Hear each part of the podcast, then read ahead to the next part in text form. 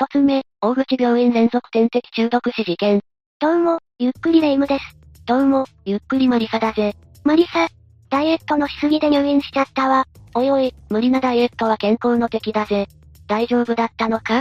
栄養が足りてなかったみたいで点滴を打たれたわ。点滴を打たれるほどのダイエットはすごいが、健康的に痩せたいなら代謝の方を見直した方がいいぜ。そうするわ。でも、点滴を打たれてることに少し嬉しくなっちゃったわね。おいおい、霊夢は点滴依存になりそうだな。そうかもしれないけど、悪いものじゃないからいいじゃないのよ。栄養は口から取るもんだぜ。めんどくさいし、ずっと点滴打たれたいわ。そんな霊夢のために、ある事件の話をするぜ。ある事件？点滴と関係あるの？ああ、横浜市のある病院で、たくさんの死者を出した事件だ。その手口となったのが、点滴だったんだぜ。え、そうなの？一体どんな事件だったの？まずは事件の概要から説明するぜ。これは2016年に起きた事件だ。もう7年も前のことなのね。事件が起きたのは、神奈川県横浜市にある旧大口病院だぜ。事件発覚までの82日間で、なんと48人もの患者が亡くなったんだ。82日間で48人も亡くなったの。全員が事件の犠牲者なのかしら？発覚時にはすでに遺体を火葬した後で、この事件による正確な死者は不明なんだ。しかし発覚した後の70日間は、死者0人だったんだぜ。ピタッと止まるなんて、怪しいわね。たくさんの方が亡くなられたということで、病院側が調査を行ったのかしら？いや、事件が発覚したのは、点滴袋の異変に、看護師が気づいたからだったんだ。異変急変した患者の点滴袋をたまたま落としたのがきっかけだぜ。看護師は、中身が異様に泡立っていることに気づいたんだ。看護師は不審に思い、ナースステーションにあった、未使用の点滴袋約50個を調べたぜ。すると、そのうち10個のゴム線に、細い針で刺したような穴が見つかったんだ。点滴袋って、落としても泡立たないものなの？多少は泡立つぜ。だが、問題の点滴袋は人体に入ったら、影響のあるほどの大きさの気泡が発生したんだ。そういうことね。それで病院はどうしたの？病院は警察に通報したぜ。落とした点滴袋と穴の開いた点滴袋からは、ジアミトールという成分が検出されたんだ。ジアミトールってどんな成分なの？人の体にどんな影響があるのかしら？ジアミトールは、正式には塩化ベンザルコニウムというものだ。本来は医療器具の消毒に使われる消毒液だぜ。人への処方を目的としてないから、誤って飲むと肌荒れや痙攣、体の痺れが起きるんだ。飲んでもそうなるんだから、点滴で入ったらもっと深刻な影響が出そうだわ。誤って飲んでしまった人の死亡例もあるくらいだからな。今回の被害者は点滴で直接投与されたため、皮膚よりも肝臓や心臓へ大きな影響が出てしまったぜ。そんなものが点滴に、どういうことなのかしら？警察が調べを進めると、2日前に亡くなった患者の遺体からも、同じ成分が検出されたんだぜ。点滴ってお医者さんが出すのよね？それにその消毒液で、人体に影響が出ると知ってたということは、医療に精通する人物ってことじゃない？つまり、医者が犯人ってことかしら？確かに医師の指示ではあるが、看護師が投与することが多いぜ。しかもこの消毒液は院内各所に置かれており、医療従事者なら誰でも簡単に手に取ることができたんだ。それもあって、捜査は難航したぜ。それじゃあ犯人を絞るのは大変ね。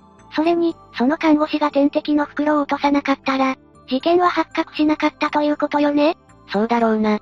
警察は特別捜査本部を設置し、院内関係者の犯行を疑い、事情聴取を行ったんだ。すると院内の監視カメラ映像などから、一人の容疑者が浮上したぜ。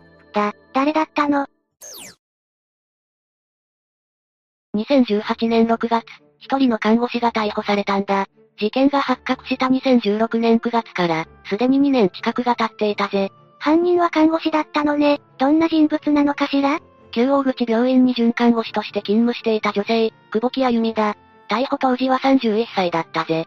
やっぱり内部の人間だったのね。でも、どうしてそんな犯行に及んだのかしら？もしかして猟奇的殺人や、シリアルキラーだったってこと ?82 日間という短期間での大量殺人だし、そう思うよな。起訴されたのは2件の殺人罪と5件の殺人予備罪だが、供述では20人以上の関与を認めているぜ。に、20人。やっぱり久保木は恐ろしい人物ってことかしら？それが久保木は法廷で、事件が発覚し、自分がどれだけひどいことをしているかと思ってから、いつかご遺族にはお詫びしたいと思っていた、と話したんだ。どういうことなの？悔やむくらいなら、そんなことしなければよかったと思うわ。久保木は看護学生時代から患者の対応が苦手で、病院勤務でもストレスを抱えていたそうだ。さらに患者の容体が急変し、亡くなることも辛かったと話していたぜ。看護師の仕事が合わなかったのね。でも自分でも分かっていたなら、こんな犯行に及ぶ前に転職することもできたんじゃないの？そもそも久保木が看護師を目指したのは、母親の勧めだったんだ。久保木の父親は、海外への単身赴任などで、家を空けることが多かったぜ。そして母親は過干渉で、よく久保木を叱っていたんだ。久保木が看護師になったのは、手に職の時代だからと母親に勧められたからだったぜ。お母さんに怒られるのが怖くて、看護師を辞められなかったのかしら？そうかもしれないな。久保木は看護学生になり、成績が良くないながらも卒業したぜ。学費を両親に出してもらった負い目で、卒業しなければと思っていたんだ。卒業後は奨学金の返済もあって、そのまま看護師になったんだぜ。うーん、親の言葉と罪悪感で動いているわね。だが、病院で起きたあることが原因で、母親に仕事を辞めようかと相談もしていたんだ。あることって、何が起きたの？この病院では、以前からトラブルが多発していたんだ。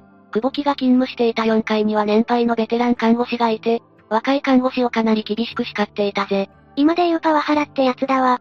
さらに気に入った看護師にだけ、エコひいきをしていたんだ。そんな状況だから辞める人も多く、若い看護師たちはとても働きづらかったようだ。それは良くないわね。久保木もその看護師に怒られていたのかしら？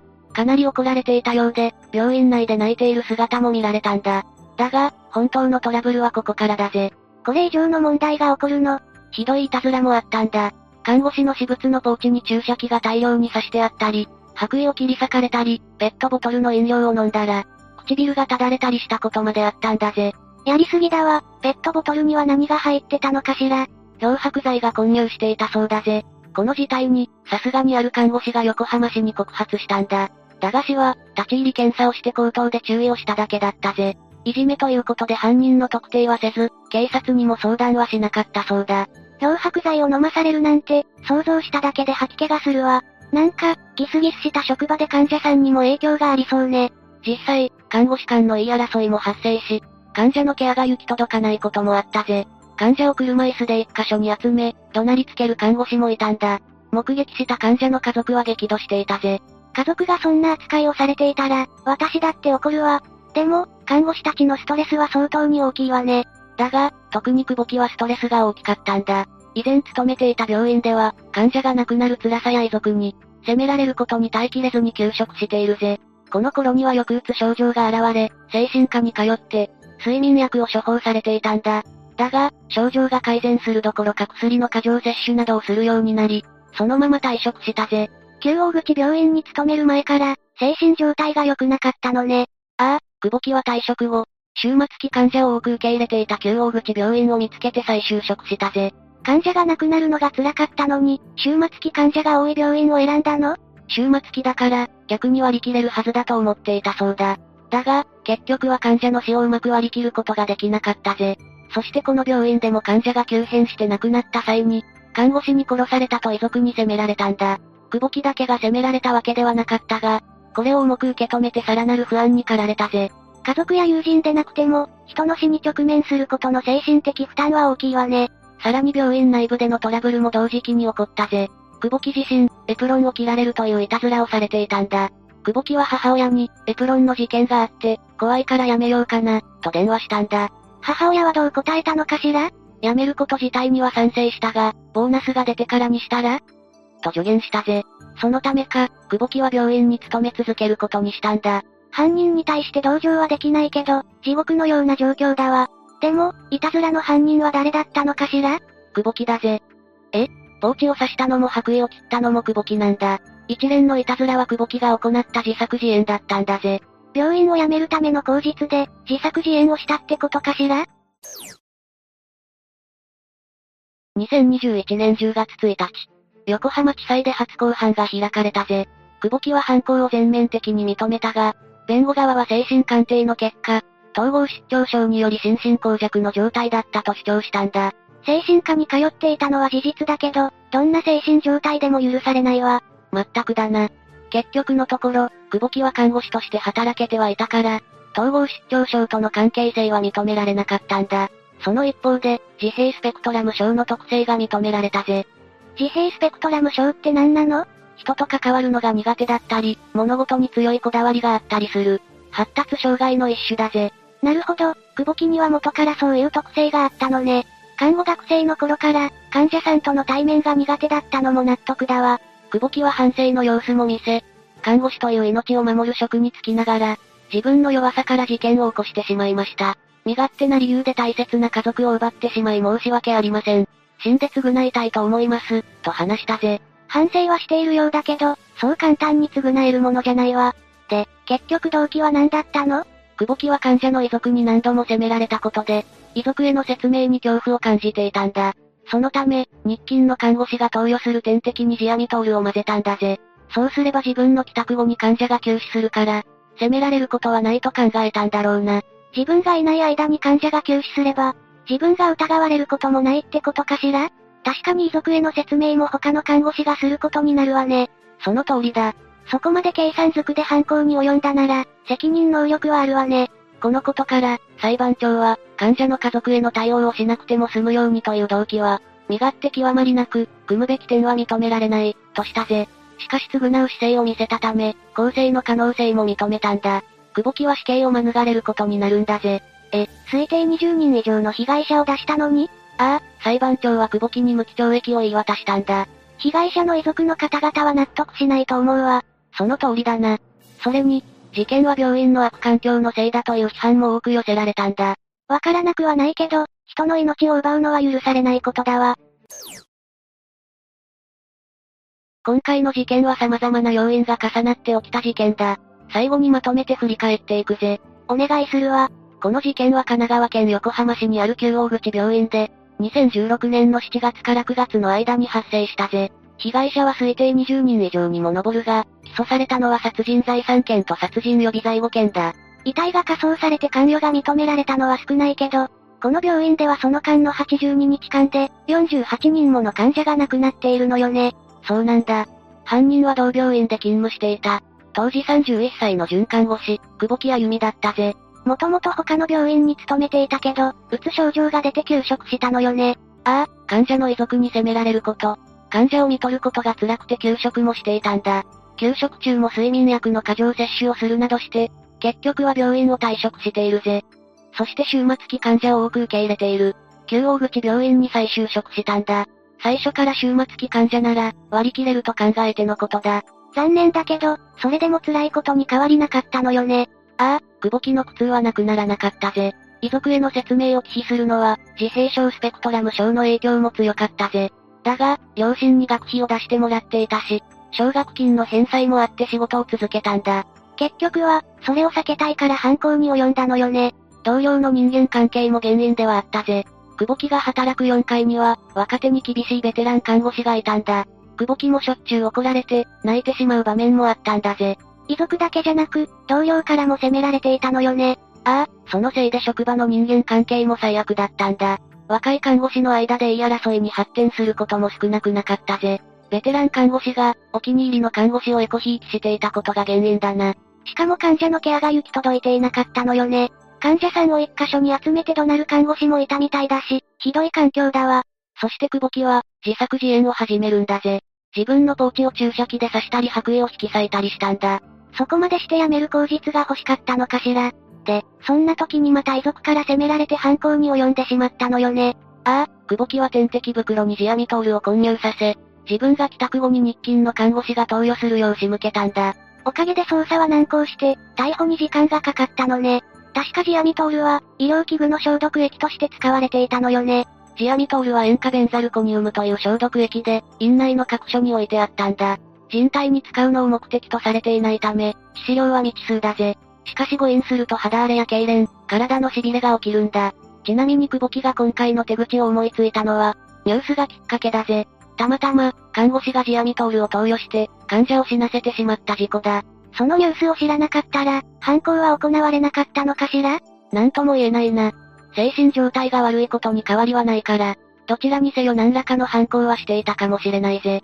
そして法廷での久保木は、死んで償いたいと反省の姿勢を見せたんだ。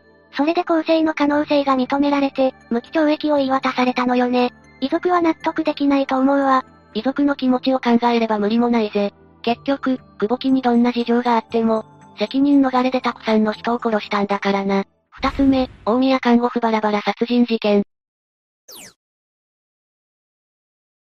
この事件の犯人である金田智子は、1977年11月17日に埼玉県越谷で生まれたぜ。金田は生まれて間もなく養子に出されたが、家庭環境は悪くなく順調に成長したんだ。中学と高校では吹奏楽部に所属し、高校を卒業した金田は、実家から通学できる大宮赤十字病院看護専門学校に進学したんだが、専門学校で今回の事件の被害者 Y さんと親しくなっていくんだ。金田と Y さんは二人で映画を見に行ったり、カラオケに行ったりと本当に仲が良くて、Y さんのことを一番の友達だと言っていたぜ。被害者とはそんなに仲が良かったのね。お互い何でも話せる間柄で国家試験の勉強も一緒にしていたそうだ。金田は1999年に看護師の国家試験に合格して、3月に学校を卒業すると、大宮赤十字病院に就職して、中央手術室に勤務するようになったんだ。Y さんも看護師になれたのかしら？ああ、Y さんも同じ病院に就職して、金田と同じ中央手術室に勤務していたんだぜ。就職してからも二人は仲が良く、互いのアパートを行き来していたんだ。大人になっても親友でいられるなんて素敵だわ。なおさら Y さんを殺害したのが信じられないわ。そんなに素敵な彼氏だったの？金田が恋人の T さんと出会ったのは、金田が中学生の時だったぜ。中学生の時に出会ったってことは同級生かしら？いや、T さんは同級生じゃなくて、吹奏楽部の楽器の修理で、学校に出入りしていた業者だ。だがすぐに恋人になったわけではなく、この時はまだ顔見知り程度の間柄だったぜ。社会人が中学生に手を出したら犯罪だしね。この関係が変わったのは、金田が高校に進学してからなんだぜ。それでも犯罪じゃない。それに学生と社会人なら、結構年が離れているんじゃないの ?T さんは金田の6歳上だ。金田は高校でも吹奏楽部に所属したが、そこで T さんと再会するぜ。金田と T さんは顔見知りだったこともあって、会話をするようになったんだ。二人は徐々に打ち解けていって、金田は悩みを T さんに相談するなど、仲が深まっていくぜ。そのうち金田は T さんに恋愛感情を抱き、T さんも同じように金田に惹かれるようになって、金田が高校3年の夏、ついに二人は深い関係になってしまったんだ。高校生くらいの時って大人に憧れるもんね。悩みを聞いてくれる優しい男性に惹かれるのは無理ないわ。金田にとって T さんは初めての恋人で、二人の関係は金田が社会人になっても続いていたぜ。それだけ長い付き合いになると、将来のことも考えるようになるんじゃない？金田は T さんとの結婚を考えていたが、二人の関係は少しずつ変わっていくんだ。金田は社会人になった年に T さんに、面白い友達がいる、と言って、Y さんのことを紹介したぜ。Y さんにも、T さんのことを楽器の修理業者だと紹介したんだ。結婚を考えている彼氏に、親友を紹介するのは、不自然なことじゃないわね。そうだな。だが一つおかしな点があったぜ。T さんが楽器の修理業者だった。というのは金田の話でしか出てこないはずなんだ。どういうこと ?T さんは業者として学校に出入りしていたんでしょう？そうなんだが、事件が起きた2001年時点では T さんは、自動車工場の機関工として働いていたんだ。もちろん転職した可能性もあるが Y さんにも、楽器修理業者だと紹介しているんだぜ。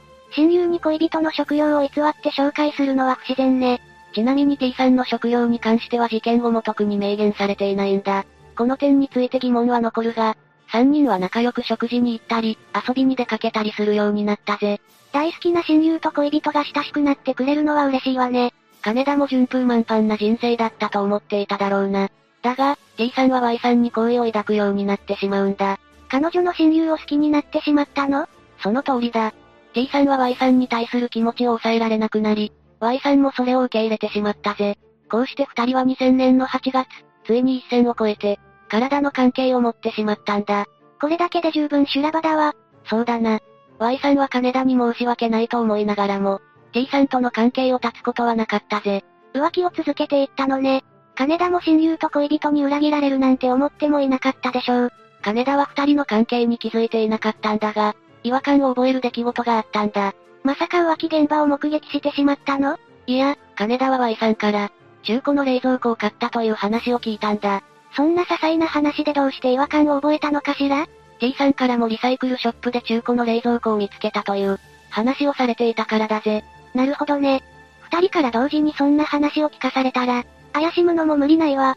金田は二人が、自分に内緒で出かけていたんじゃないか、と考えるようになるんだ。そんな不安を抱くようになった金田だが、この時点では二人に問い詰めることはなかったぜ。だがある日、T さんのアパートに行くと洗濯物が綺麗に畳まれていて、浮気疑惑が確信に近いものになるんだ。男性でも几帳面な人は多いけど、洗濯物をおかしいと感じたってことは、いつもなら適当に畳んでいたのね。そして金田は証拠を見つけるために T さんの携帯電話をこっそり確認したんだが、そこには T さんが Y さんに送ったメールが残されていて、内容は、選択をしてほしい、だったぜ。T さんは金田が携帯を盗み見る可能性を考えていなかったのかしら？そうだろうな。このメールを見た金田は Y さんに、Y ちゃんは T さんのアパートの鍵を持っているんじゃないの？と釜をかけると、Y さんは素直に T さんのアパートの鍵を差し出したんだ。浮気相手の彼女からいきなり言われたら、浮気がバレたと思って白状するわよね。二人が深い関係にあると知った金田は、すぐに T さんにも Y さんとの関係を問いただしたんだが、T さんは、Y さんに頼まれて鍵を貸しただけ、と嘘をついて浮気の事実を否定するぜ。え？えその言い訳はかなり苦しいわ。ああ、普通なら信じられない話だぜ。だが金田はこの件を追及したら、T さんに嫌われるんじゃないかと恐れて、一旦は T さんの言い分を信じたんだ。泣き寝入りしちゃったのいや、金田は確実な浮気の証拠を見つけるために動いたんだぜ。金田は2001年1月に T さんのアパートまで行ってアパートの前で、これからあなたの家に行く、と T さんに連絡したぜ。すると T さんは家から出てきたが、絶対に金田を家の中に入れなかったんだ。せっかく彼女が来てくれたのに家に入れないなんて怪しいわね。金田もそう思ったんだが、やはり T さんに嫌われたくなかったのか。この時はおとなしく引き下がったんだ。だが別の日に T さんが留守の時に、家に入って T さんの帰りを待っていると、金田がクリスマスのプレゼントで T さんに送ったデジタルカメラが、目に入ったんだ。そして何を思ったのか金田はデジタルカメラのデータを、無断で確認したんだが、そこには T さんの部屋で下着姿になった Y さんの写真や、二人がキスしているデータが残っていたんだぜ。浮気している時の写真ね。さすがにきついわ。それを見た金田はすぐに Y さんに電話をして、改めて二人の関係を問い詰めると、Y さんは浮気していることを認めたぜ。そこで金田は Y さんに、もう T さんとは連絡しないことを約束させて、帰宅した T さんにも証拠を突きつけ、Y さんとの浮気を認めさせたんだ。写真まで見つかったら認めるしかないもんね。T さんはひたすら謝るしかないわ。そうだったらよかったんだが、T さんは、お前が俺と Y さんのことを疑ったからこうなったんだ、と。浮気の原因は金田にあるように言って、謝りもせずに開き直ったんだ。もう別れるべきよね。これ以上一緒にいても良いことなんてないわ。そうだな。だが金田は、まだ T さんに気持ちが残っていたんだ。だから別れるという選択肢を選ばずに、Y さんが T さんと連絡しないと約束してくれたことを、信じるしかなかったんだぜ。そんなこと信じられるかしら？私なら疑心暗鬼になってしまうわ。この頃から金田の中には、Y さんがいなければ、こんなに苦しむことはないのに、という気持ちが湧き上がっていたんだ。そして霊夢の言うように疑心暗鬼で不安な毎日を送っていたんだが、ふと、Y さんが T さんの家の鍵を持っていたのなら T さんも、Y さんの家の鍵を持っているのではないか？と疑問が浮かぶぜ。確かに持っていてもおかしくないわね。この疑問を解消するために T さんが入浴中に、彼のキーホルダーを確認すると、Y さんの家の鍵らしきものを見つけてしまったんだ。金田はこっそりその鍵を盗んで、Y さんが家を留守にしている時に、Y さんの家の鍵穴に盗んだ鍵を差し込むとあっさり鍵が開いてしまうぜ。そのまま金田は家の中に忍び込んだが、部屋の中には T さんの下着や、髭剃りなどの生活用品が置いてあったぜ。それを見た金田はあまりのショックで食欲を失い、眠れない日々が続くんだ。約束した後も密会していることが分かって、精神的に参ってしまったのね。金田はそんな日々が続いて精神的に参ってしまっていたんだが、悪いことはさらに重なるぜ。仕事終わりの金田が Y さんから本を借りるために、家を訪ねたんだが、Y さんの家から T さんが出てきてたところに、鉢合わせしてしまったんだ。決定的な瞬間じゃない。金田はそれを見てどうしたの？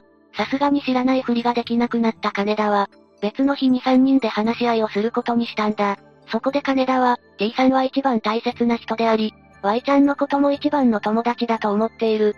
だから二人で会ったり連絡を取り合ってほしくない。もし二人で連絡を取ったら、自分に報告してほしい、と訴えたぜ。二人は約束を守ると言ってたんだが、何度も裏切られた金田は、二人の言うことを信じられなかったんだ。話し合いの後も Y さんの仕事中に Y さんの家に上がり込んで、T さんが来た形跡がないか調べていたんだ。もうノイローゼみたいになっているけど、それでも二人と縁は切らなかったの？そのようだな。そして金田は、T さんに対しても、約束を守っていないんじゃないかと責めてしまうんだ。責められた T さんは、全部お前に報告するという約束はしていない、と怒り出して、金田はまだ二人が浮気していることを確信してしまったぜ。別れない金田も金田だけど、まだ Y さんと関係を続けている T さんにも驚くわ。そうだな。ついに金田は、自分がこんなに苦しんでいる様子を見ているのに、平気な顔をしている Y ちゃんが許せない。Y ちゃんがいなければいい。T さんを取り戻すためには、Y ちゃんを殺すしかない、と考えたんだ。T さんと別れるんじゃなくて Y さんを殺害する決意をしたのね。ああ、Y さんを殺害し、死体をバラバラにして捨てようと思った金田は、メモ用紙に糸の子包丁、石肉をミンチにするフードプロセッサーと書き込んだ他に、勤務先の手術室から持ち出すものをメモして、さらに足りないものは購入するなど、着々と Y さん殺害の準備をしていったんだ。金田は以前 Y さんから、また一緒に飲みたいね、と言われていたことを利用して、2001年4月6日に、二人でお酒を飲もう、と Y さんを誘ったんだ。結果、自分のアパートに Y さんを呼び出すことに成功するぜ。ここまでこじれたのに、よく呼び出しに成功したわね。二人はお酒を飲みながら、当たり障りのない会話を続けていたんだが、日付が変わった4月7日に、まだ T さんと連絡を取っているの？三人で約束をしたことを守るつもりはあるの？と問いただして、もうこれ以上私を苦しめるのはやめて、と今まではっきり言えずにいたことを泣きながら打ち明けたぜ。Y さんはそれを聞いてどうしたの ?Y さんは金田の問いかけには答えず、うんざりした表情を浮かべていたそうだ。そしてついに Y さんは口を開いて、T さんはうんざりしていると言ってたよ、と言い、T さんがもう金田とは別れたがっていると話したぜ。これを聞いた金田は T さんを失うかもしれないという、絶望感に陥ったんだ。そして、すべては Y さんのせいだという怒りが込み上げてきてしまうぜ。ついに実行に移してしまうのかしら。ああ、トイレに立とうとした Y さんの首に、後ろからストッキングを巻きつけて殺害したぜ。さらに金田は、Y さんの首と手の動脈に指を当てて、Y さんが死亡したことを念入りに確かめたんだ。人を殺しておいて随分冷静ね。殺害後は遺体を風呂場に運んだぜ。用意した包丁と糸の子、フードプロセッサーや、勤務先から盗んだ手術用のメスを使ってバラバラにしたんだ。5日間かけてバラバラにし、4回に分けて遺体をゴミ袋に詰めて、自宅から離れた2カ所のゴミ集積所に遺棄したぜ。いくら恨んでいたとはいえ、親友だった女性をバラバラにするなんて怖すぎるわ。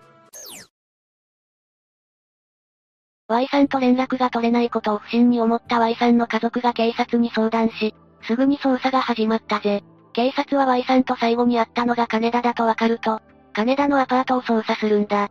そして金田の部屋から大量のルミノール反応を確認して、金田を容疑者に絞ったぜ。逮捕目前ね。事件はどうやって解決したのかしら？Y さんを殺害したことを隠せないと思った金田が、同年の7月18日に実施できたんだ。事件から3ヶ月以上経って自分から出頭したの？ああ、そしてさらに、誰にも予想できないことが起こるぜ。一体何があったの？実は金田は実施する前日に自身の犯行を T さんに打ち明けていたんだ。金田の犯行を聞いた T さんは親友の Y さんを殺害してまで、自分のことを好きでいてくれる金田とずっと一緒にいたいと思い、なんと金田にプロポーズしたぜ。え？え確かに予想できない展開だわ。金田も T さんの気持ちを受け入れて OK したんだぜ。確かに金田からしたら願ってもいないことでしょうけど、二人とも Y さんに対して、罪悪感を持たなかったのかしら。金田は逮捕後に行われた裁判で、髪の毛一本での葬儀はご遺族にどれほどの心中だったか。私は極刑を望みます、と述べた。裁判長は、事件と無関係を装い、平然と勤務や男性と交際を続け、両親の呵責は感じられない、と、金田に懲役16年を言い渡したんだ。判決を言い渡した裁判長は、看護師という生命を預かるあなたが、親友の命を奪ってしまった刑事責任はこれ以上問われませんが、どうやって被害者や遺族に償うか考えなさい、と金田を諭すと、金田は深く頭を下げたぜ。遺体をバラバラにされて髪の毛一本で、葬儀をすることになってしまった Y さんの家族からしたら、全く納得のいかない判決だったでしょうね。結局金田と T さんは結婚したの ?T さんは事件に関与していないのでプライバシー保護のためか、判決後の二人については語られていないんだ。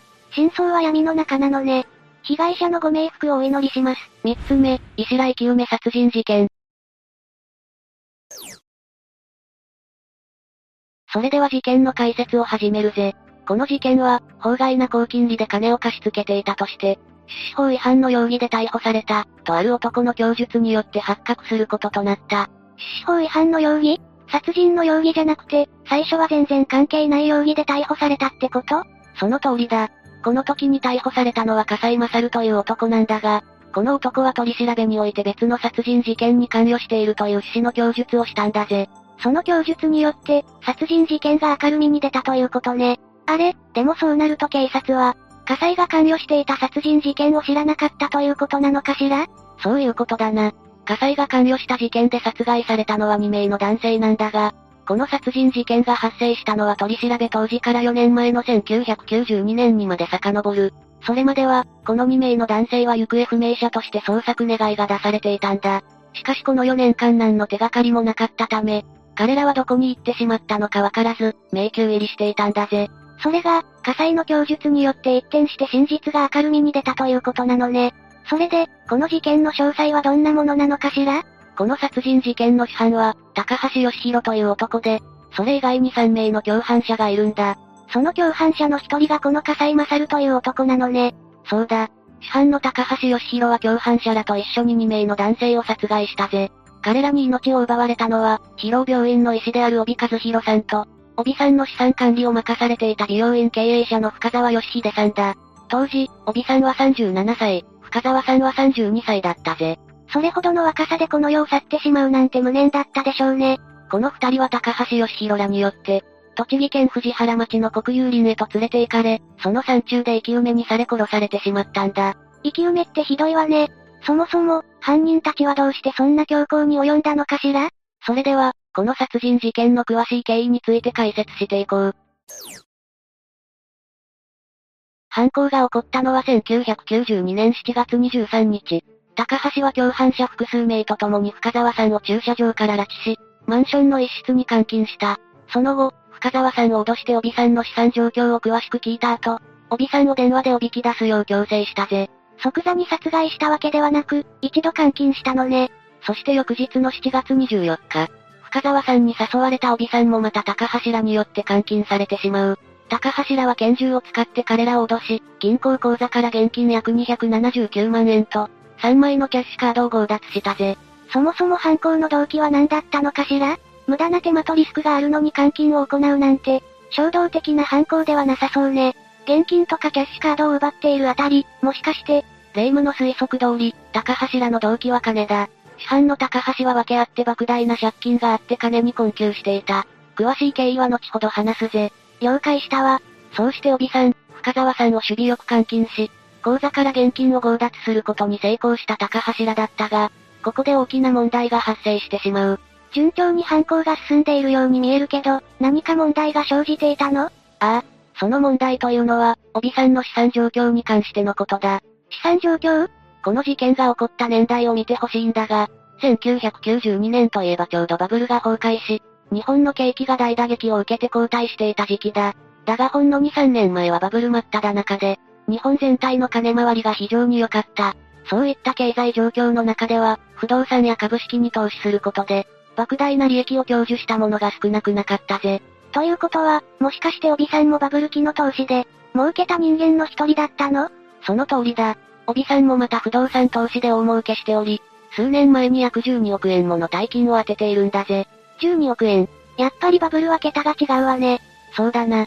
そして帯さんが儲けることができた不動産の売買を仲介したのが、深沢さんであり、その際に深沢さんが帯さんと高橋を引き合わせていたんだぜ。ということは、高橋も帯さんも深沢さんも全員知り合いだったということ？そうなるな。逆に言えば、高橋と不動産の売買取引をしてしまったせいで、帯さんが12億円もの大金を設けたことが筒抜けになってしまったんだ。確かに、何かしらの目星がついていなかったら深沢さんを監禁してまで、帯さんの資産状況を聞き出したりしないわよね。ここで話が戻るが、帯さんと深沢さんを監禁した高橋は大きな問題。ひいては第五さんとも呼べるような状況に陥っていた。その誤算というのが、帯さんの資産状況に関することだ。なんと帯さんは儲けた12億円のほとんどをすでに所持していなかったんだぜ。ええ。ということは、帯さんは12億もの大金を何か他のものに使ったということ？そういうことだ。具体的にどこにどれくらい使ったのかは不明だが、帯さんの病院建設における土地代やその建設費、そして他の不動産の購入などに大部分の金が支払われていたぜ。そうなると、この犯行計画自体ご破産よね。もともとこの犯行の目的は帯さんが所持する大金の強奪だったからな。だが高橋らの目論見とは裏腹に帯さんはすでに大金は手放していた。結果として強奪に成功したのは、彼らの銀行口座から奪った数百万の金だけだ。数百万でも十分に大金ではあるが、当初に計画していた億単位の金額からすれば、あまりにちっぽけだよな。それはそうでしょうね。だが、拉致監禁を行った挙句、数百万円の金も強奪したんだ。今さら、12億円がないとは、誤算だったので帰っていいですよ、とはならないよな。え、それってまさか、目的は達成することができなかったが、犯行計画自体に問題があるわけではない。そもそもここまで犯罪行為をやってしまった手前、今更引き返すこともできないからな。そうして高橋は、帯さんと深沢さんの両者に、市販の睡眠薬を飲ませたんだ。睡眠薬、嫌な予感しかしないわ。睡眠薬を飲ませた後、二人を車に連れ込んで栃木県藤原町の国有林へと向かった。そうして静かで人通りもほとんどない山中に到着すると、脅迫して帯さんと深沢さんに服を脱がせ、全裸にさせたぜ。そして、あらかじめ掘っておいた穴の中に両名を追い込み、上から土をかぶせることで生き埋めにし、窒息死させたんだ。あまりにも残忍すぎるわ。脅迫して帯さんと深沢さんを全裸にさせた、ということからもわかる通り、睡眠薬を飲まされたもののこの時は二人とも意識があったということだ。もちろん、穴の中に追い込まれて、上から土をかぶせられる恐怖と絶望感は筆舌に尽くしがたい。彼らは必死に命乞いをしたそうだが、それでも構うことなく、高橋らは土をかぶせていき、生き埋めにして殺害したんだ。聞いているだけで気分が悪くなるわね。もはや人間の所領とは思えないわ。全くその通りだな。帯さんと深沢さんを拉致監禁し、そこで大金をせしめようとしていたことからもわかる通り、高橋は非常に金に困っていた。なぜそこまで金に苦心していたのか、順を追って説明していくぜ。よろしくお願いするわ。犯行の主犯である高橋義弘は、東京都目黒区にある不動産会社を経営していたんだ。バブル期は不動産の価格が急騰したことで、その売買取引によって儲けていたようだが、それもバブルの崩壊とともに終焉を迎える。バブル崩壊後は高橋の会社は一気に資金繰りが悪くなり、経営が傾いてしまうんだ。その負債額は億単位に上ったぜ。莫大な負債にどうしようもなくなった高橋は、懇意にしていた暴力団の組長から金を借りるしかなくなったんだ。ぼ、暴力団から借金？一体いくら借りたのかしら？その額、ざっと2億円だ。2億円それはまたとんでもない額を借りたわね。だがこれだけの大金を借りたとしても、根本的な問題は解決しておらず、ただの延命処置に過ぎなかった。当然ながら、高橋の資金繰りはまた悪くなり、今度は毎月の借金返済に苦しむようになっていったぜ。2億円もの借金を返済するなんて気の遠くなりそうな話ね。当然ながら、次第に借金返済もできる余裕がなくなっていく。だが、金を借りたのは銀行や消費者金融ではなく暴力団だ。もし借金を踏み倒すなどという暴挙に出れば、冗談抜きで命の保証はできない。暴力団からの借金だもの。その返済に対する強制力は凄まじいでしょうね。そこで高橋が思い浮かんだのが、かつて不動産取引を行った帯和弘さんだった。高橋は帯さんが不動産売買で、12億円もの大金を設けていたことに気づき、この金を強奪しようという発想に至る。もしこれだけの金を手にすることができれば、暴力団からの借金もきれいに全額返済できるからな。仮に12億円のお金を強奪できたとしても、そんな犯行はすぐにバレて、刑務所行きになるってわからなかったのかしら。バレるのを防ぐために、帯さんは最初から殺害するつもりだったぜ。この時に高橋は帯さんへの強盗殺人の計画を企てたんだ。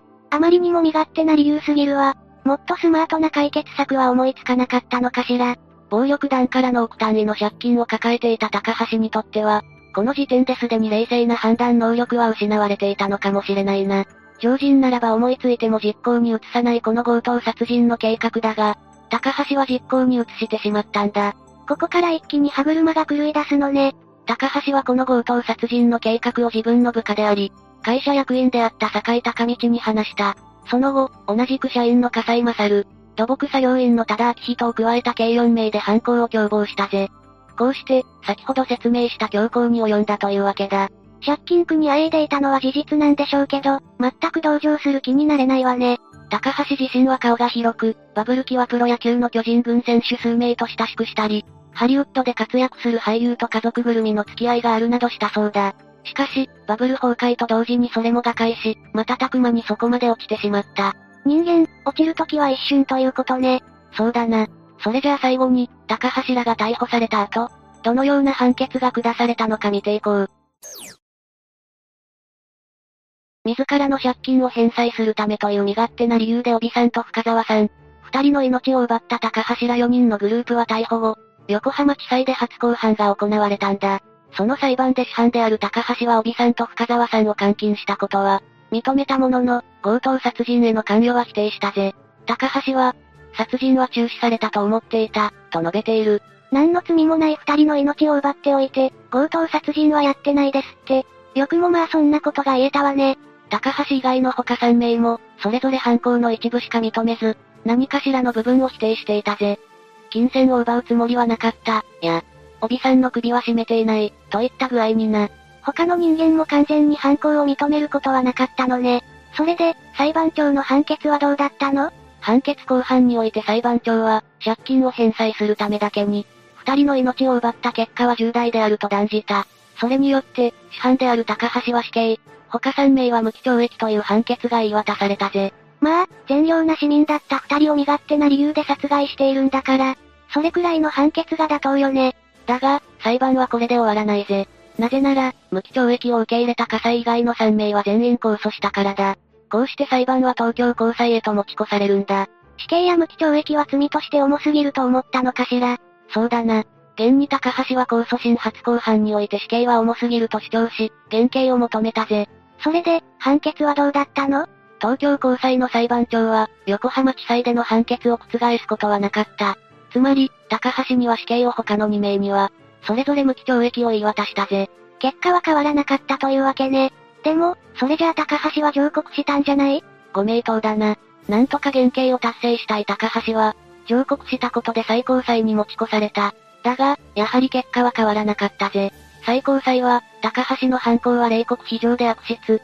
動機にも借用の余地はないとして死刑判決を言い渡した。高橋はその後も再び上告をしようとしたが、棄却されたことで死刑が確定したぜ。結局、最後まで減刑が認められることはなかったわけね。そうだな。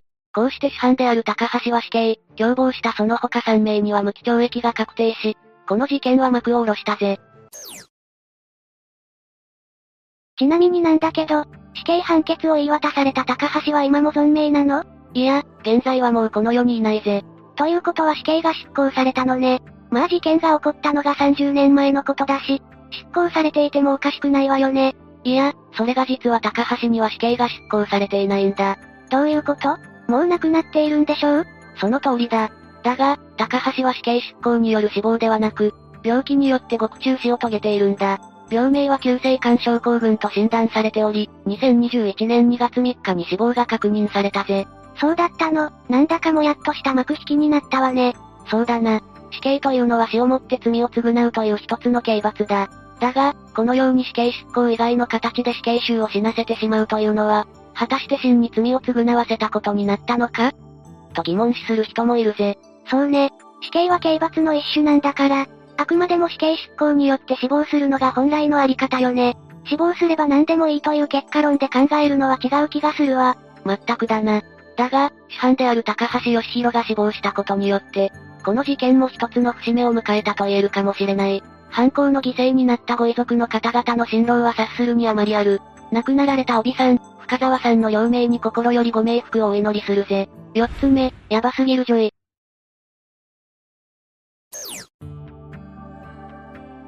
今回紹介する事件の主役は医師のリンダ・ハザードという人物だ。医師が事件を起こしたの。そうだ。しかも事件の中核は断食療法だぜ。え、断食療法の何が問題だったの？いや、断食療法が問題じゃないぞ。断食も何でもそうなのだが、やるからにはちゃんと正しい知識と方法でやらないとダメだよな。そりゃそうよね。話を戻そう。リンダは断食療法を強く推していたんだ。リンダ自身も断食をしていたの。そういうわけでもないんだな。おそらく流行りに乗っかったんだろう。当時のアメリカでは断食ブームであった。ああ、いるいる。そうやって流行りに乗っかって人儲けしようとするやつ。そんなリンダの生い立ちから紹介するぞ。リンダは1867年にアメリカのミネソタ州、カーバー郡で生まれた。リンダは18歳で結婚し、二人の子供を育てながら、幸せな結婚生活を送っているかのように思われた。思われたってことは、そう。リンダは31歳の時に突然、家出するんだぜ。何があったの？夫からのモラハラとか。いや、そういうことではないらしい。母親や妻としてではなく、一人の女性として生きていきたい。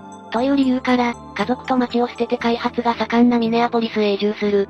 当時にしてはとても革新的な考え方の女性だったんじゃないそうだろうな。女性が独立すること自体、とても珍しい時代だったはずだぜ。ミネアポリスへ移住したリンダは、サミュエルという男性と結婚するんだ。え、自由を求めて家族を捨てたのに、また結婚したの？まあこればっかりはな。恋愛はわからないからな。しかしこのサミュエルという男、とんだダメンズなんだぜ。え、どんな種類のダメンズ？暴力、ギャンブル、なんと重婚で逮捕されるんだ。は、結婚詐欺？というか、もともとサミュエルは罰にとリンダに説明していたんだ。しかし、2番目の妻との離婚がまだ成立していなかった。なるほど、だから重婚ってことね。それだけじゃないぞ、アル中や浮気癖もひどかった。サミュエルはもともと陸軍のエリートだったが、軍資金不正使用でクビになっていた経歴があるんだぜ。絵に描いたようなダメンズじゃない。本当だよな。でもリンダは逮捕されたサミュエルをけなげに待つんだぜ。ありがちね。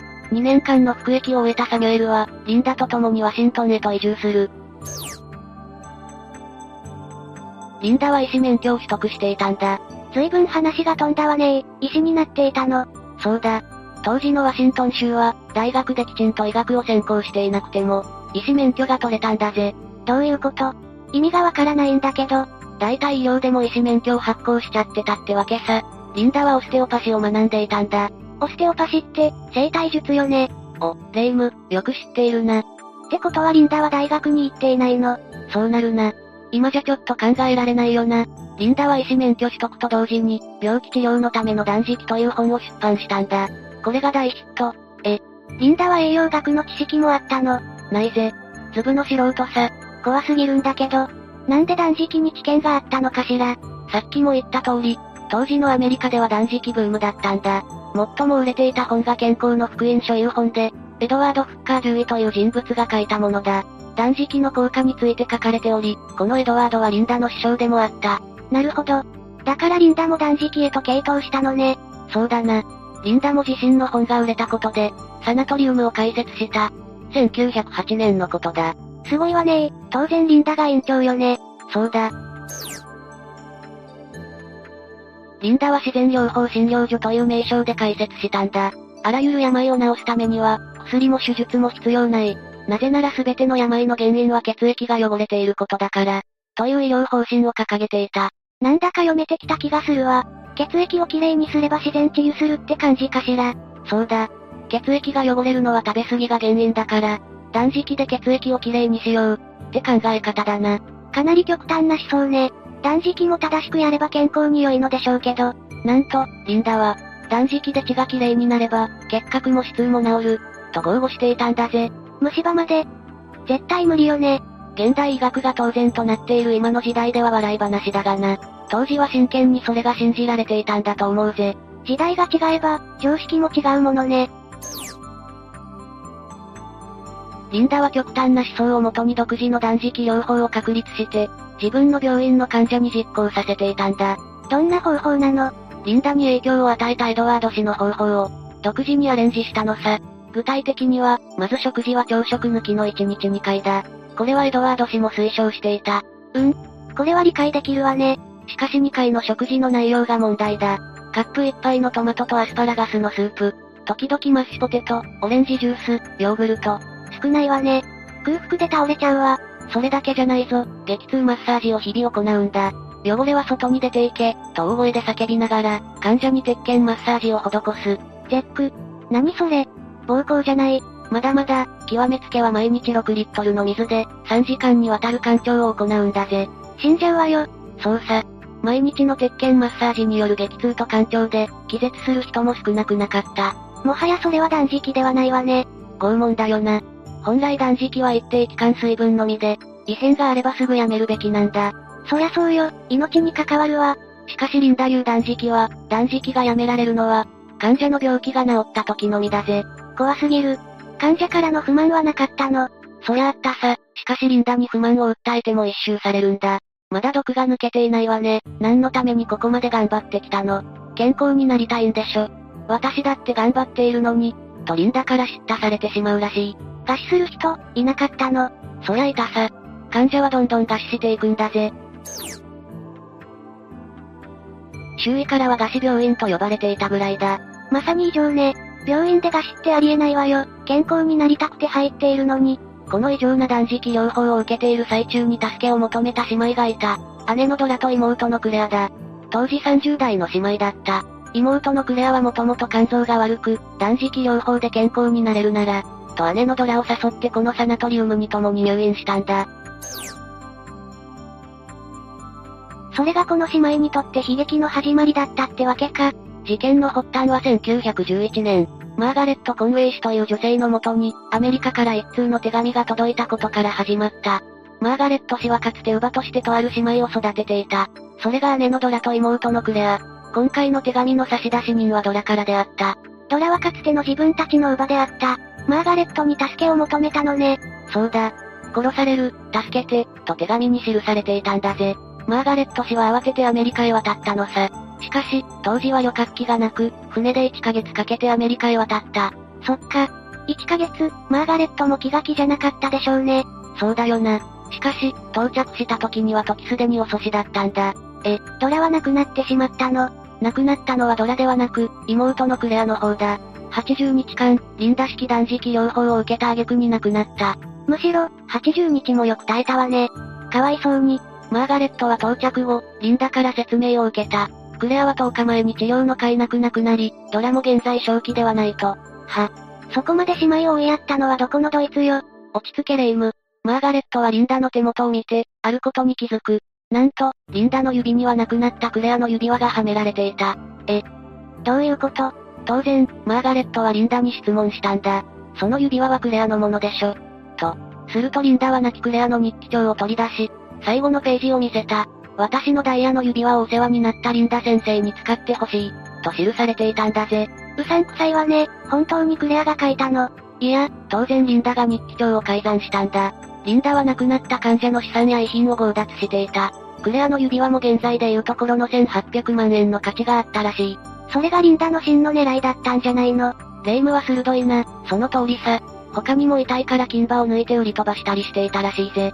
まさに鬼畜の所用ね。それがリンダの狙いだからさ。リンダは数々の患者を衰弱させ、正常な判断ができなくなったところで、患者の財産を預かるのさ。預かるって強奪じゃなくて、病室に置いておくと危ないから金庫に入れよう。とかなんとか言って、結局強奪さ。話を戻そう。ドラはまだかろうじて命を取り留めていた。マーガレットはドラの病室へ行く。そこにいたのは骨と皮だけの骸骨状態になった、ドラだったんだぜ。体重 22kg。22kg。小学生以下じゃない。ドラって言わなきゃわからないほどだったでしょうね。その通りさ。ドラの第一声が何か食べ物だったんだ。かわいそうに。マーガレットが来たから安心ね。ところがそうもいかなかった。マーガレットは勝手にドラを連れ出せなかったんだ。なんで？なんと、リンダはドラの法定後見人になっていたんだ。法定後見人ってことは、ドラの資産運用の契約も、リンダはできちゃうわよね。その通りさ。とにかく勝手にドラを退院させられないんだ。なんでリンダはドラの法定後見人になっていたのかしら。リンダの知り合いに弁護士がいて、何かうまいことやっていたんだろうな。ワルは徒党を組むからな。マリサ、うまいこと言うわね。本当にそうね。ドラの救出に失敗したマーガレットは、こっそりドラに食事を与えつつ、イギリスにいるドラの叔父に助けを求めた。イギリスから叔父が急遽やってきて、リンダにドラを返すように詰め寄る。お、ついに身内の登場ね。すると驚くべきことに、リンダはドラを連れて帰りたいなら身代金を払えという。その額は2000ドル。当時の平均年収って500ドルとかよね。その通り、年収4年分だな。しかしそんなこと言ってる場合じゃない。このまま行くとドラマで犠牲になっちゃうわ。そうだ。ところで、クレアは亡くなる直前、ある弁護士に遺言を書かされているんだ。また悪徳弁護士登場ね。衰弱しきっている状態だったろうから、正常な判断はクレアにはもはや到底無理だったろうな。自身の死後、クレアの財産すべてをリンダのサナトリウムに寄付する、という内容の遺言書を作成させられたんだ。遺言書の執行者はもちろんリンダ。え、ってことはリンダはクレアの全財産を巻き上げたわけ。そうさ。クレアの口座からリンダの口座2005ドルが振り込まれていた。だからおじは身代金として、残り半分の約1000ドルを支払い、ドラを奪還したんだ。よかった、これでドラは助かったのね。ついでにおじはワシントン州の英国領事館に、リンダのサナトリウムを調査するように依頼するんだぜ。やれやれ調査しろこれをきっかけに、1911年8月、リンダは逮捕される。やっと悪魔は捕まったのね。18人もこのサナトリウムで亡くなっていたんだぜ。しかし、調査して立件されたのはクレアの件のみだ。しかも過失致死で、殺人罪は適用されなかった。なんでよ。立派な殺人じゃない、18人も亡くなっているのに。からくりは死亡診断書さ。患者が亡くなると、死亡診断書はリンダが書く。死因は患者の持病を書いていたんだ。遺体はもう処理されているから再調査はできない。まさに死人に口なしね。そうだな。裁判の時に、リンダはこう言い放ったんだ。医者が患者を治療するのは当然。医者が治療のために薬を与え、その直後に患者が亡くなったとしても、それは殺人とは言えない。私が女なのに成功しているから、他の医者から妬まれている。薬や手術をしないで健康になれると私は証明してきた。それを不都合に感じる人たちの策略で、今このような目に遭っているのだ。何そのロジック尻滅裂じゃない、患者の財産を分取っていた件は、それも罪に問われることなく、結局懲役2年から20年。しかしも半周だったからか2年で出所するんだ。世の中狂ってるわね。出所後はどうなったの？もう医師免許は剥奪されたのよね。さすがレイム、その通りさ。医師免許を剥奪されたリンダだが、出所後すぐにニュージーランドで本を出した。え、何の本？まさか、そのまさかさ、マータ懲りずに断食の本を出すんだ。これまた大ヒット。リンダも世間もどれだけ懲りないのかしらね。それだけやり方が上手なんだろうな。前回の出版本ヒットからのサナトリウム建設も、裏で夫のサミュエルが牽引していたからな。ずる賢い夫婦だったんでしょうね。また栄養学の根拠のかけらもない断食療法の本を出すとは。こうして儲けた金で夫婦はアメリカへ戻り、今度は断食を謳った健康学校を開いたんだぜ。手を変え品を変え。その通り。形を変えて、同じことを繰り返すんだ。結局犠牲者は40人に上った。一度手にした成功は、忘れられないのかしらね。リンダにはカリスマ性もあったらしいからな。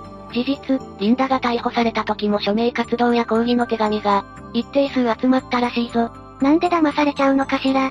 実際に持病が良くなった人もいたらしいからな。ま、たまたまだと思うけどな。よっぽど運が良かったんでしょうね。鉄拳マッサージと3時間干潮じゃ、普通衰弱するわよ。ところでレイム、このリンダ式断食療法の最後の犠牲者は誰だと思う？え、誰？全く見当もつかないけど。何とリンダ本人さ？え？えリンダ本人も71歳の時に体調を崩し、自分で自分の断食療法を試してみたんだ。それだけ自信があったのね。しかし、結果として自分自身、亡くなってしまったってわけさ。まあ、根拠も何もないただの過酷な断食だものね。因果応報ってやつね。5つ目、つくば星事件。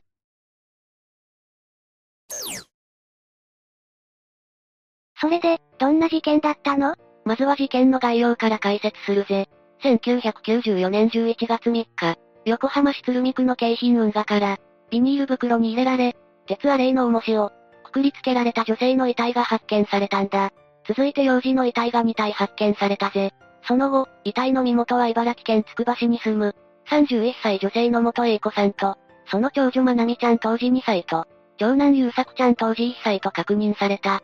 3人については、夫であり父親の、総合病院の医師当時29歳から、捜索願いが出されていたぜ。この夫が犯人だったのねああ、夫の名前は野本岩尾。夫から詳しく事情を聞いた際、夫の右の手の甲に小さな傷があることを、捜査員が見つけたんだ。夫は飼い犬のゴールデンレトリバーに、噛まれた傷と主張したが、捜査を続けていくと、夫婦間にはトラブルがあったことが、判明したんだ。手の傷は何だったの？妻をロープで絞め殺した際に、手の甲に残った擦り傷だったぜ。その後、茨城県警と神奈川県警の合同捜査本部が設置され、11月25日に、殺人及び死体遺棄罪で逮捕されたんだ。逮捕の決め手は、やっぱり手の傷だったの？いや、直接の決め手は、遺体遺棄の際に、使用したの元の車のナンバーが、高速の N システムに、バッチリ記録されていたからだぜ。そもそも A 子さんと二人の子供は、いずれも部屋着姿で殺されていて、足の裏の汚れもなく靴も履いていなかった。つまり自宅で殺された可能性が高く、鼻から夫の野本はマークされていたんだ。なるほどね。でも、本来は人の命を預かる仕事なのに、奥さんとお子さん二人も殺害するなんて、かなりセンセーショナルな事件だったんじゃない？そうだな。ワイドショーは連日特集を組んで放送し、週刊誌やタブロイド紙もあることないことを、記事にして大賑わいだったぜ。殺害現場となった野本の自宅も、報道陣が大勢詰めかけ、ヤジ馬も現場を一目見ようと、遠方からやってきたりした。しまいにはそれらの人たちに、弁当まで売るやからも出没する始末だったそうだ。なんだかカオス状態ね。マスコミもヤジ馬もいい加減にしてほしいわ。医師だった野本岩尾は、どんな男だったの？野本岩尾は、1965年に、茨城県岩井市原版同士の農家の、次男として生まれたんだ。幼少の自分から聡明で、小学校時代は神道と呼ばれ、地元の小中学校を優秀な成績で卒業し、1983年、県立三街道第一高等学校を卒業したんだ。翌等で神道、15で祭祀、20歳過ぎればただの人って言うけど、野本は違っていたのかな？野本は一浪はしたものの、筑波大医学部に入学。大学時代もかなり成績が良く、1990年に国家試験に合格。大学卒業後は研修医となって、筑波大附属病院などで働いていたんだ。ここまでは、なかなか順風満帆の、エリートコースよね。きっと親御さんも自慢の息子さんだっただろうね。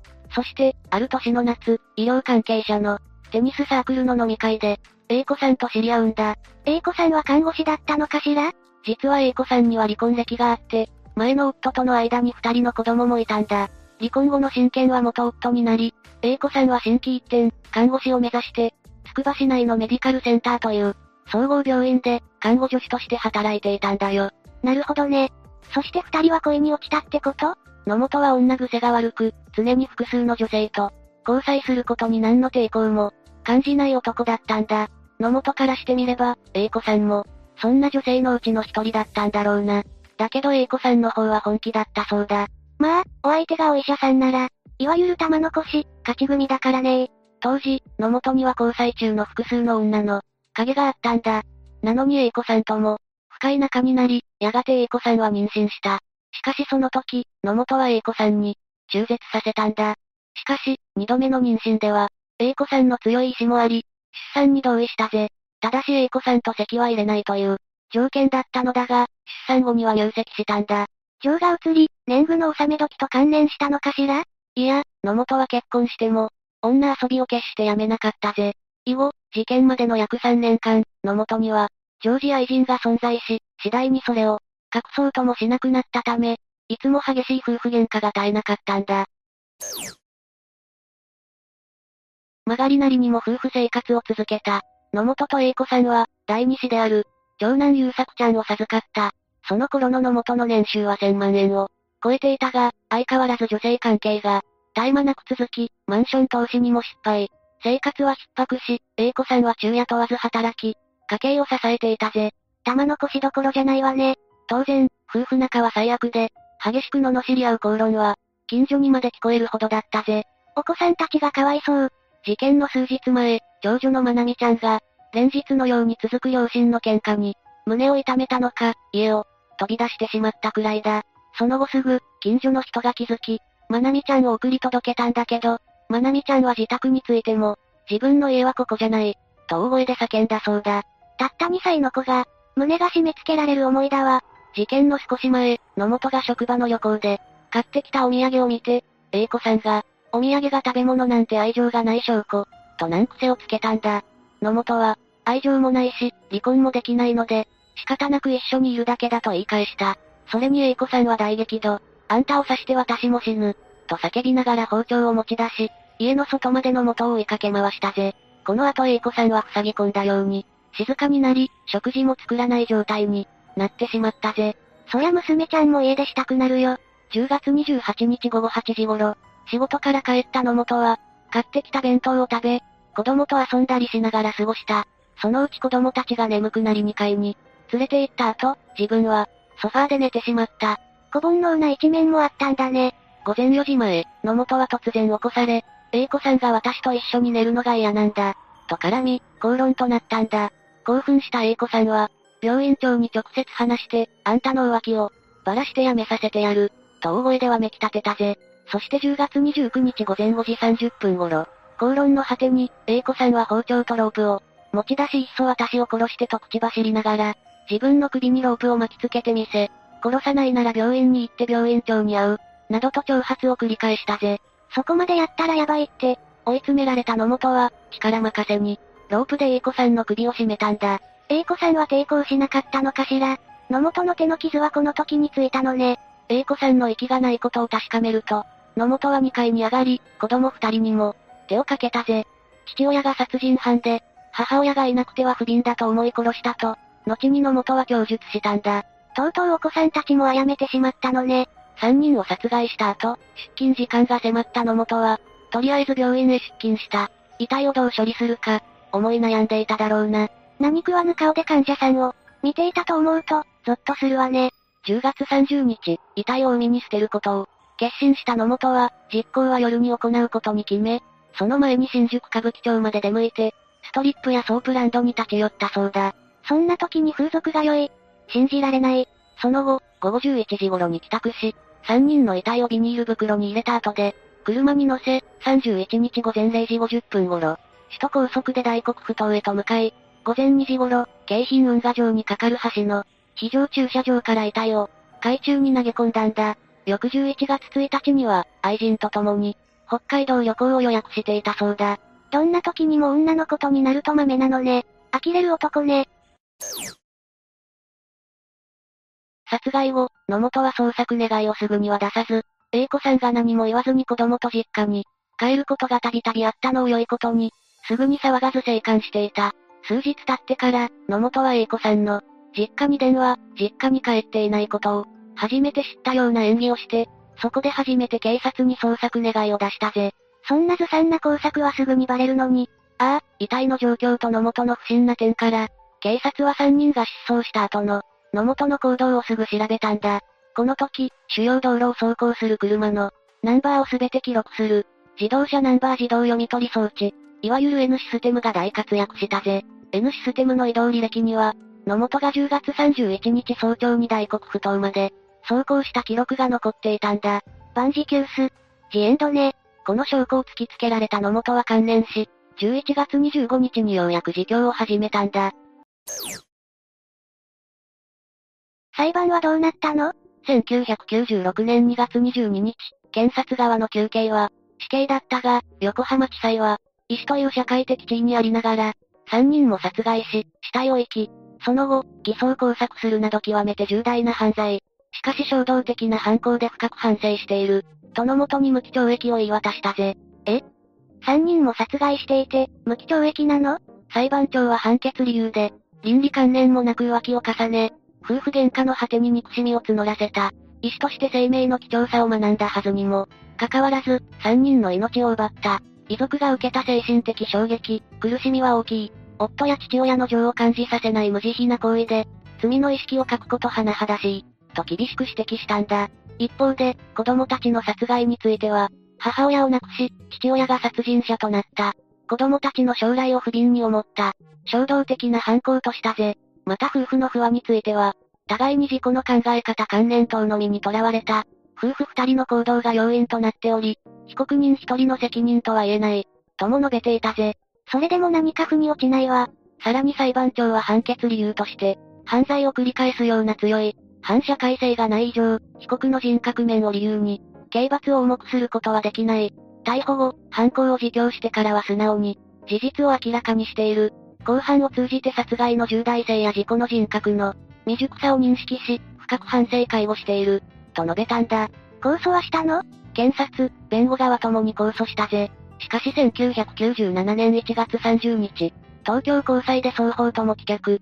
その後、野本側は上告するも、2月14日にこれを取り下げ、無期懲役が確定したんだ。うーん、納得できないかも。裁判では野本のことを学生時代の友人は、温厚で明るい高青年だったと語り、病院の上司や患者からは、熱心で親切な先生だった、と証言があったんだ。他に3000を超える減刑嘆願書が届けられたのも、判決に影響を及ぼしたのかもな。結局、野本は無期懲役という判決で、事件は結末を迎えたんだけど、犯行について不可解な点もあるんだ。え？そうなの？どんな点かしら？まず一つ目。三人の遺体は、ビニール袋に詰められ、紐で、結ばれていたんだけど、その中の一つの結び目が俵結び、という特殊な結び目で結んであったんだ。そのことから、共犯者の存在も指摘されたぜ。俵結び？聞いたことないわね。俵結びは昔の農家で使われた手法で、米を俵にする際に結ぶ特殊な結び方なんだ。裁判当時、農家でも年配じゃないと、知らないとされたぜ。野本は結べなかったわけね。ああ、実況見分をした際も、野本が梱包を再現した結び目は、三つとも縦結びで、俵結びではなかったんだ。かなり特殊な結び方だから、偶然に結べるものではないらしい。野本に俵結びができないなら、共犯者が疑われても仕方ないわよね。ん確か野本の実家って農家よね。ああ、だが、野本の家族や親類が、関与したという供述も事実も、認められなかったぜ。真相は闇の中なのね。二つ目は、重しに使った鉄アレイだ。三人の遺体はそれぞれ別々のビニール袋に、入れられていたけど、重しに、鉄アレイがくくりつけられていたんだ。だけど、人間は死後腐敗して、相当量のガスが発生し、鉄アレイ数個程度じゃ、浮かび上がってしまうんだ。そうなのね。それじゃ沈めたところで、すぐ発見されてしまうわね。ただ、医師である野本が、そのことを知らないはずがないんだぜ。大学の医学部では、法医学の授業があり、このことは必ず習っているはずなんだ。つまり、遺体の後始末は、野本自身がやったのではないとも考えられるのね。ああ。そして三つ目の謎は、長男殺害の犯行時間だ。実は殺害された優作ちゃんの胃から、チョコレートが検出されているんだけど、チョコレートは消化しやすく、約1時間で消化されていから、検出されなくなるんだ。野本が供述した犯行日前日の、10月28日に野本の家に来ていた、A 子さんの知人女性は、優作ちゃんが、午後7時30分にチョコレートを食べるのを、目撃していて、午後8時に家を出る際に、ちょうど野本が帰宅していたと、供述しているんだ。その一方で野本の供述では、10月29日に A 子さんを殺害した後、午前6時から午前8時の間に、寝室で寝ていたまなみちゃんと優作ちゃんを、殺害したと供述しているんだ。確かにそうなると、早朝に、まだ1歳の優作ちゃんが一人で、チョコを食べたとは考えにくいし、野本が供述している犯行時間と、実際の犯行時間は、異なる可能性が出てくるわね。無期懲役になった野本は、今どうしているのかしら？現在、もちろん野本は服役中だけど、どこの刑務所に服役しているのかは、わかっていないぜ。ただ、初犯で刑期10年以上の囚人が、収容されるのは、山形刑務所、千葉刑務所長野刑務所岡山刑務所、大分刑務所の5カ所の刑務所が多いんだ。それを鑑みると、茨城県の事件だから、千葉刑務所か、無期懲役囚が多い。岡山刑務所が考えられるな。刑務所によって、いろんな特色があるんだ。でも無期懲役って言っても、仮釈放の可能性もあるのよね仮釈放については、野本の場合、丸徳無期という習わしで、認められない可能性が高いな。丸徳無期って正確には最高検丸徳無期通達。と言うんだけど、検察に死刑を求刑された。無期刑受刑者が事実上の対象者となっているんだ。現在、この対象者は少なくとも380人に上り、野本はこのうちの一人に数えられるぜ。なるほど。野本は限りなく極刑に近い無期懲役ってわけね。検察は丸徳無期刑受刑者の仮釈放に対して反対意見をし、仮釈放される可能性が低くなるんだ。ただし検察の意見は絶対ではなく、仮釈放の決定権は地方公正保護委員会であること、法務大臣の一般的指揮権に基づき、その運用を変えられる可能性もあるぜ。いずれにしても、自分の犯した罪を、悔い改めて、深く反省の日々を、送ってほしいわね。そうだな。というわけで今回は、つくば星事件について紹介したぜ。それでは、次回もゆっくりしていってね。